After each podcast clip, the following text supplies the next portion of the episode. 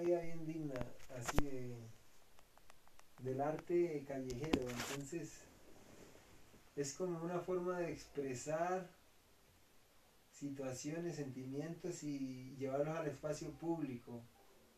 Y ahí no hay un precio así como lo que recibes es mucho más que dinero. Y aparte recibes dinero y siempre recibes más de lo que no sé, ganaría alguien que sería como un empleado común que trabajaría ocho horas. Entonces yo tal vez puedo ir a Matehuala y en tres horas, cuatro horas, puedo hacer lo que alguien gana en un día. ¿Sí? Sí, Ah. o así. Pero allí también en Brasil era de albergues que estabas o Y en Brasil, de todo. Fui con la tienda, también. la tienda, ahí armé un montón la tienda. Qué padre. Y después alquilé casitas, alquilé cuartitos, y me quedé a vivir en casa de amigos que me invitaron. Ya.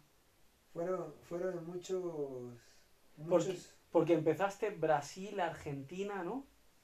eh, salí de Argentina, Ah, de Argentina. salí de Argentina, Raite de Buenos Aires. Y en un día ya estaba en la frontera con Brasil. Y allí te pidieron Y ahí pasaporte. solo pasaporte. Pasaporte y, y ya como la cara. Ya. Y ahí ya entré a Brasil y ahí seguí haciendo raite. Y bueno, desde el sur de Brasil fui a dar hasta el nordeste, allá estados que se llaman Paraíba. Bahía. Vale. Entonces, por ejemplo, ahí Paraíba es el lugar que geográficamente está más cerca a América del continente africano. Qué bueno. Como que no está tan lejos. Y ahí fue donde llegaron muchos de los barcos negreros. Entonces, es una cultura muy, muy buena. ¿verdad? Qué bueno. de tradiciones, espiritualidades, forma de vivir. Sí, pero tiene como mucho el cristianismo, ¿no? Allí. Dima, es porque en todo lado fue impuesto, Ya.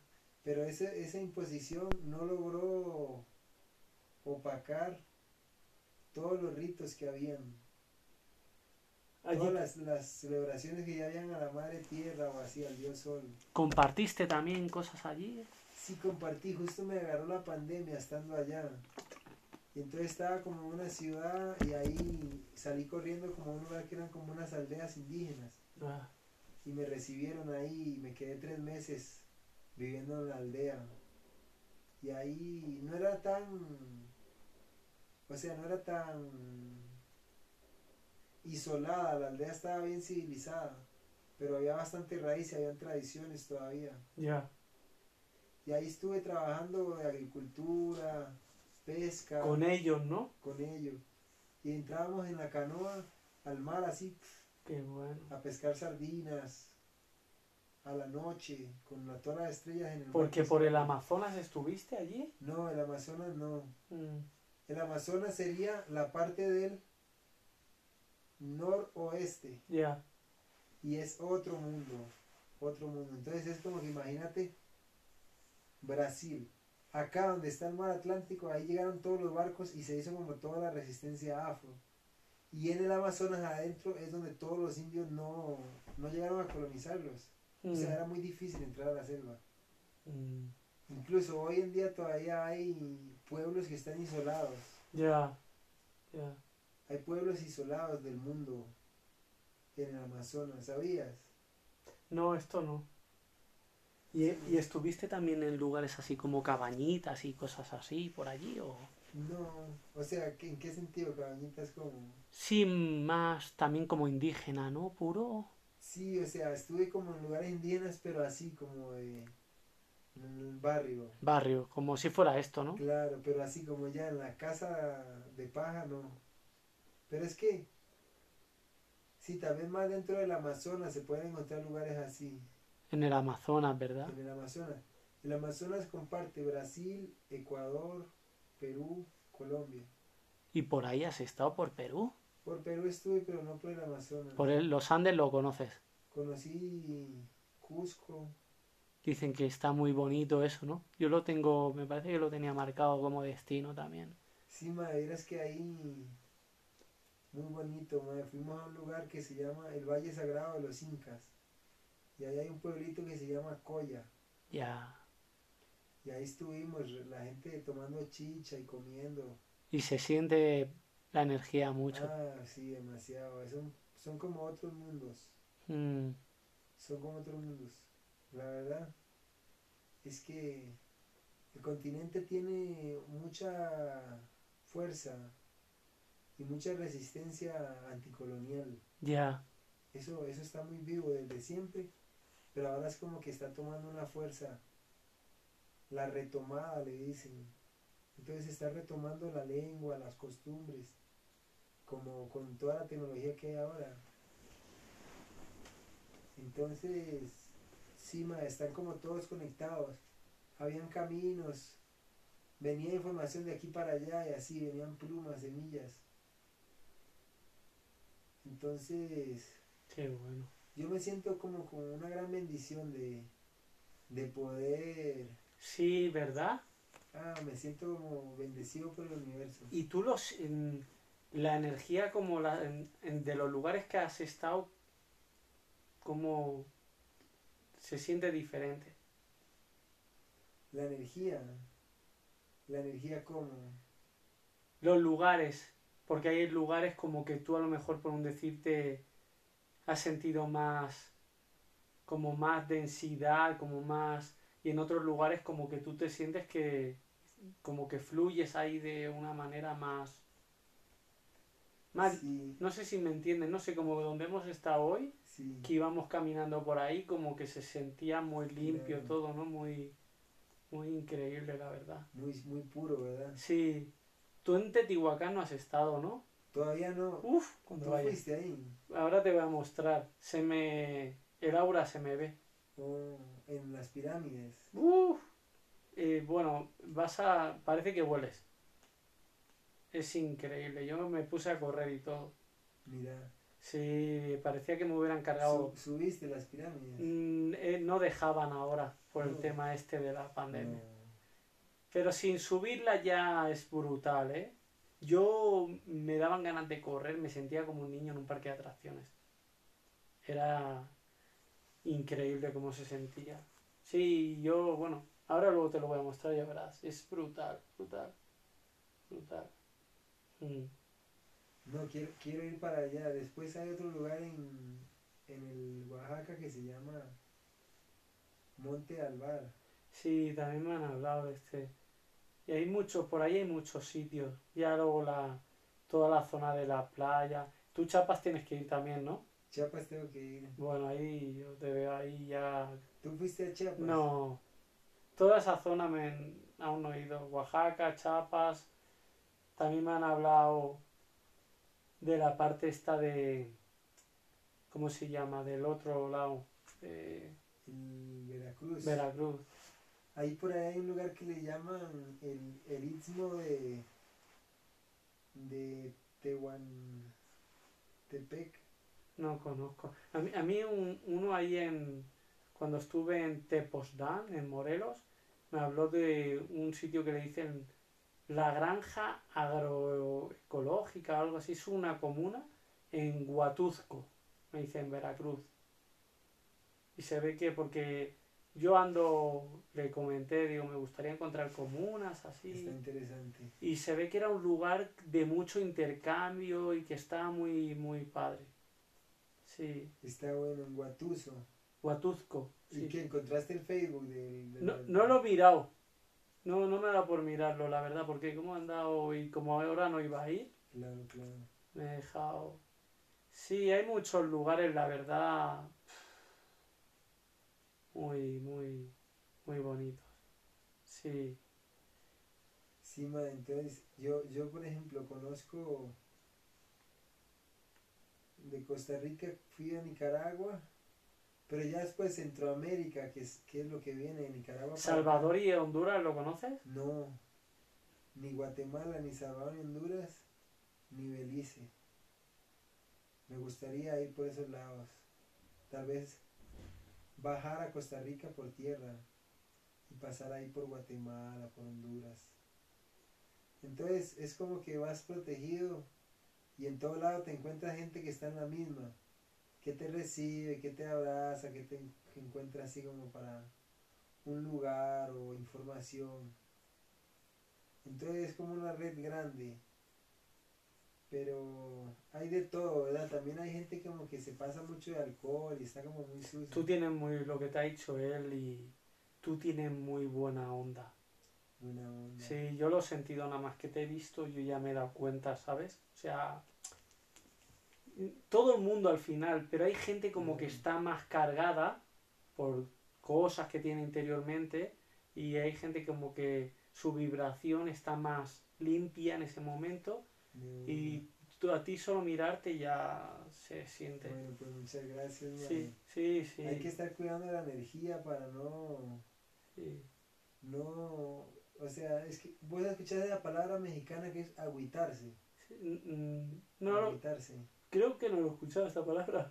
Mira, que se usa mucho, man. No te agüites, eh, el que se agüita pierde. Ya, Es como de hacerse agua. ya, Y quiere decir como cuando vos tal vez o te enojas o te encerras en un pensamiento y ya te quedas así, como que te agüitas.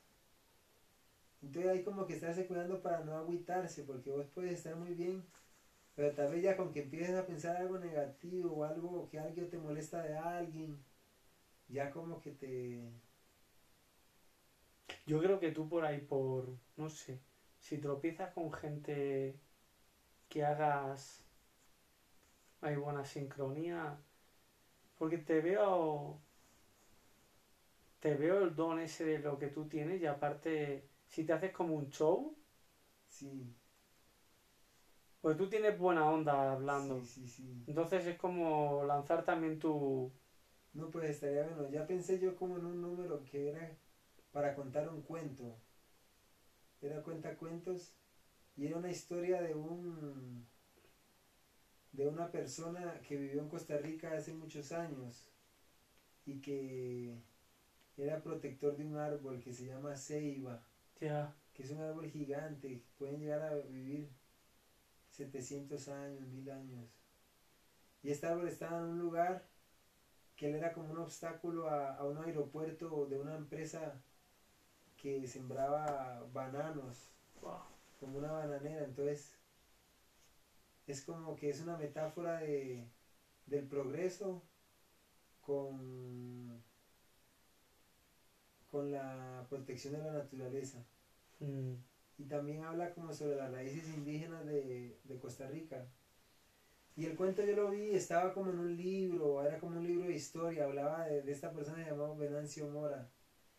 Y ya yo quería ir al lugar donde estaba la ceiba, quería ir como a ver si podía hablar con algunos descendientes, como para pedir permiso, porque digamos, era como un cacique indígena. Entonces, como que tuve miedo de tal vez empezar a contar la historia ya, y ya que sea así como una apropiación cultural o como, ay, que viene este a contar nuestra historia. claro, claro. Entonces quería como pedir permiso, contar para qué quiere contar la historia. Y tenía un personaje, ma, y cuando estaba en Costa Rica en el semáforo, que era como un campesino. Entonces me vestía con unas botas de hule, con un pantalón, un sombrero de campesino, pañuelos. Y salía con ese saco así como, allá es muy común que los campesinos anden con costales. Mm, Y entraba al semáforo con ma- maquillaje que también como algo así como de la danza butó era. Era como un espíritu campesino de la tierra. Y entonces la idea era que llegaba y me metía dentro del saco y, res- y ya, ya aparecían unas verduras. Y entonces malabareaba con verduras claro. y después ya guardaba las verduras y pasaba. Entonces era como... O como a- mezclar entre el hablar y el Claro. eh, ese como ese juego, ¿no? Sí, ¿verdad? Me, me gustaría llevar unos cursos de lo que le llaman teatro físico, Sí, eso está que es como forma de expresar con el cuerpo. Bueno, lo que hago es como muy improvisado, pero yo creo que si tuviese un poco más de conocimiento me sentiría más cómodo. Mm, Igual no me siento incómodo, pero es que de repente te encuentras gente O- muy, muy O profesional. interactuar con otra persona, lo que te digo yo. Yo creo que como des con alguien como que te puedas conectar Ah, así, como claro. hacer como un pequeño Oh, interactuación, Sí, ¿sabes? bueno.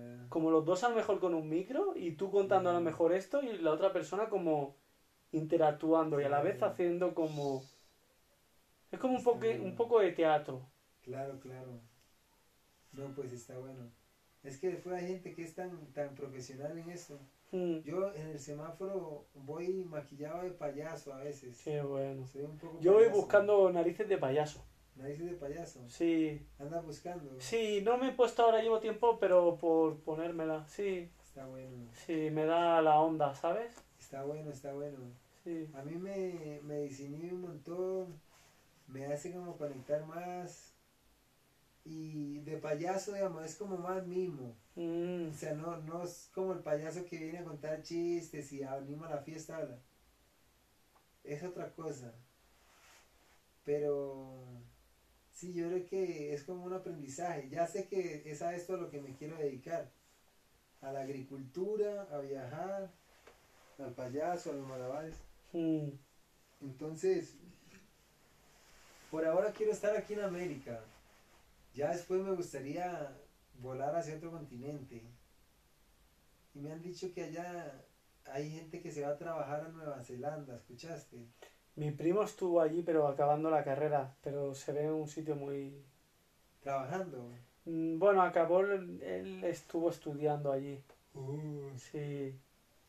chido, madre, ahí. O en Australia. Entonces, Bueno, Australia me encantaría ir. se juntan unos dineros ahí y ya con eso se puede recorrer Tailandia, Vietnam. Gente que se va a Nueva Zelanda seis meses y con el dinero que hace seis meses se va a viajar por el sudeste asiático. Sería bonito como que lo que te digo yo, a lo mejor como que te hicieras como un, un rol Sí, para tú como... Y en los lugares a veces como poner, ¿no? Porque vas retroalimentando tu, tu idea, ¿no? claro, Y si quisiera volver ya es, ya saben, ¿no? Ya ven, ah, mira, trae como esta actuación, claro. trae esto, ¿sabes? Y es en pequeños espacios, a lo mejor Está conectarte como con, no sé, como con algunos espacios para que tú pudieras hacer como un show. Claro. No está muy bueno, la verdad. Aparte de lo que tú haces de los semáforos, pero yo creo que si te dieran Sí, sí, algún sí. tipo de espacio, tú ahí ya te podrías como tener hasta pequeño micro, Claro. interactuar, hacer con la gente también está muy padre porque te van a ver y tú puedes coger como a los niños y como hacer como un poco de show con ellos. Mm, está bueno, la verdad. Sí, La verdad es que he visto shows muy buenos. He visto uno que está allá en Barcelona, que sí. es chileno. Ah, que Le llaman el mejor, el mejor arlequín del mundo, un arlequín moderno. ya, Carcocha se llama. ya. ¿Lo has visto? No, Maderas, qué alucinante. sí hace de baila y todo, ¿no? Ma, es como que el- él es muy, él es como un payaso de la calle, pero es como un arlequín en realidad lo que es él. Y interactúa mucho con la gente. Entonces como que en un lugar donde hay gente, interactúa así, pero muy gracioso, no burlándose de nadie, sino como Ya. haciendo reír.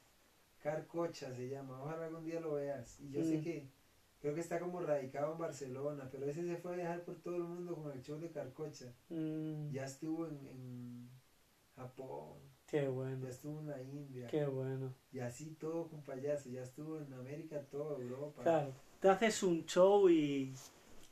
A mí hubo un tiempo que cuando llegué aquí me dijeron, sácate esto de cuentacuentos. Porque como a mí me gusta mucho también y también Claro. El show también me gusta, ¿no? Interpretar un poco, Oh, siempre bueno. Sí. Y ahí está la cosa. O sea, ahora me- es que como que me estoy dejando llevar un poco. No, pues cuando sea el momento, yo creo que va a estar muy bueno también traer traer narrativas allá de donde vienes, que, que puedan como sumar aquí en todo esto. Y, Que a mí, mira, te voy a compartir una cosa. Yo hubo un momento que, como yo siento que lo del teatro y lo del circo me llama muchísimo. Y yo como que quería, de alguna manera, entrar en las comunidades y en todos los sitios y como hacerles a ellos como si estuviéramos ahora aquí en Real de 14 y como que ellos, los que viven aquí, pudieran hacer su propia obra de teatro. Oh, muy bueno, ¿verdad? En cada lugar, como que se fueran retroalimentando, fueran creando como obras. Oye, este viernes tal, actúan Claro. tal, tal, tal, que nos van a hacer en una obra de teatro lo que ellos hacen de artesanía, de, de cosas de aquí de real, o cosas que se te ocurran. Entonces, es como ellos mismos van retroalimentando y el pueblo puede actuar todo el pueblo. Y la gente que viene aquí, yo creo que si en todos los pueblos, en todos los lugares hubiera obras de teatro, eso es increíble. Está bueno. Pura cultura, Teatro comunitario. ¿verdad? sí. Eh, por allá hay un loco que está en, en Brasil y tiene como un bocho. Y ahí viaja con un montón de cosas de circo. A donde llega va como a los pueblos del interior. Qué bueno. Dúrale, a donde llega, ya pone el bocho, arma el escenario, pone unas lucecitas, unas banderinas y hace la presentación de circo para el pueblo. Ah, Entonces va llevando el circo a, a comunidades donde no, nunca llegó el circo. Y así va viajando como por todos los pequeños pueblitos presentándose. qué bonito. Muy bonito, la verdad. Esa forma de ¿Y tú tienes más hermanos? dos hermanos. Y viven allí en tu país. Uno vive en Costa Rica y el otro vive en Estados Unidos, Mm, en San Antonio, Texas. ya. Se fue a trabajar allá. ¿Te, te- te- como tú o...? No, él, él trabaja como en albañilería. Mm, pero gana bien, ganan dólares y está ahí como juntando plata, como ya. son diferentes. El otro estudia veterinaria Mm. y está como metido con el ganado, con las vacas. ¿Y tu papá? Mi papá, bueno, ya él, él ha fallecido, Ah, lo siento. está bien. Mi mamá sigue viva, ella es historiadora. Ah, qué bueno. Mi mamá es historiadora y hace varias cosas, pero ¿Y, y que tú hablas mucho con ella o...? sí, mae, hablo bastante. ¿Y qué te dice? Mae, ella está contenta de que yo esté como- Viajando. sí, Haci- aprovechando. Haciendo lo que tú quieres, ¿verdad? Claro. Qué bonito. Sí. Sí, ma, es que la vida es muy corta como para Sí. atarse a algo. ¿Tú tienes hijos, hijas? No, No. No, me gustan mucho los niños, pero es como que no se ha dado esa situación. Creo que la vida me, me ha llevado primero como a, que, a querer conocerme a mí mismo. Está bueno. Sí, el camino de amarte a ti verdaderamente para poder sentir que puedes amar a todo, ¿no? Y bueno, nunca se sabe en el camino lo que uno le...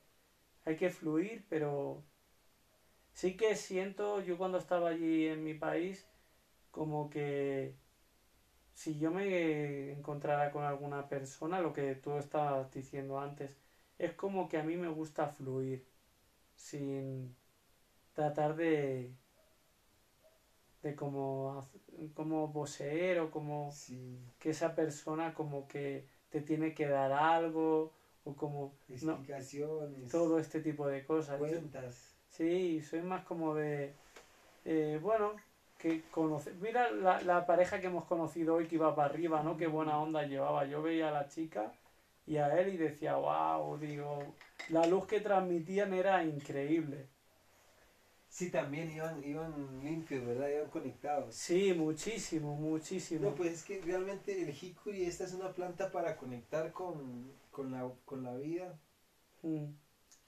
y es, es realmente el territorio para hacerlo. mm. Yo, yo, yo te diría que, bueno, mae, esperes a ver si lo encuentras al nono y si no que te vayas para Watley. Ya. Ya. Y ahí en la carretera te vas a encontrar gente que tal vez resuene. Tú dirías solo, ¿verdad que sí? A fluir. Al Watley. Sí, mae, porque allá vas a encontrar las, las caminos, las, las puertas. Y me bajo los Willys, ¿no? Para allí. Sí, mae, mejor si tienes, si tienes para pagar el Willy es mejor porque si no es, es muy cansado. Ya. Ah, Sí, yo, yo es que hoy he terminado. Si vieras cómo nos hemos ido para hoy, para allí, el camino por donde hemos bajado, nosotros hemos subido Uh, cerro arriba, ¿eh? uh, cerro arriba, cerro totalmente con en pendiente. Yo cuando hemos bajado he dicho, ¿Por dónde nos hemos metido? Casi escalando. Sí, sí, y para abajo, cuando nos íbamos a ir para Wildlife, Oh. yo ahí ya estaba diciendo. Me ha entrado la mente, pero está diciendo. se- estaba fundido y está diciendo. Esto es una locura. Esto es una locura. Porque él iba bajando, iba bajando, pero estaba todo lleno de cactus. Todo lleno de cactus. Y iba con las dos mochilas, con los tenis. Y, y en pura pendiente para abajo. Bueno, tú ya lo has visto como es Claro. era pura pendiente. Es que no era un camino que tú tengas que ir un poco ahí y tal. Que va, era, bueno, como el que te tiras por una ladera. No, pues ahí yo creo que, mira, 50 con la de aquí a estación 14. Y estación 14 hasta Watley te puede costar como unos 20 pesos. Voy a cerrar este compartir con Isla. Increíble, un alma tremenda en mi camino y bueno, nada, agradecido de compartir contigo, hermano. Muchas gracias. Saludos al futuro. Espero que sigamos encontrándonos.